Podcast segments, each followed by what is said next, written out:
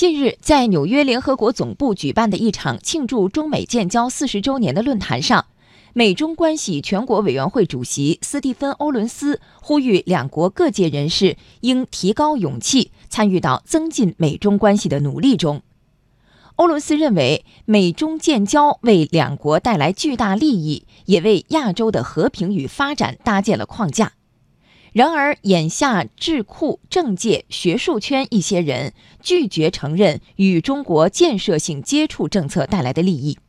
他对这一趋势深表忧虑，并呼吁与会各界人士提高勇气，说出真相，为增进美中关系贡献力量。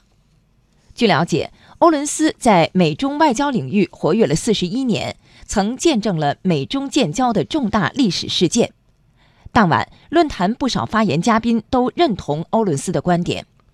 再把目光转向日本，最近日本政府公布了空中飞行汽车的实用化进度表草案。草案提出，日本将在二零一九年完成相关研发建造工作，并实施试验飞行，力争在二零二零年投入使用。来听央视的报道。日本政府方面透露，目前已收到东京都、大阪府、福岛县以及三重县为空中飞行汽车提供试验飞行场所的申请。空中飞行汽车进入试飞阶段后，将首先在离岛和山区展开飞行，以积累实际飞行经验。根据进度表草案，空中飞行汽车将于2020年开始运用于人员和货物运送，而在2030年以后，将作为城市交通移动手段进行推广。为此，日本政府将制定一系列操作标准，同时完善法律制度，以确保空中飞行汽车拥有与普通飞机相同水平的安全性。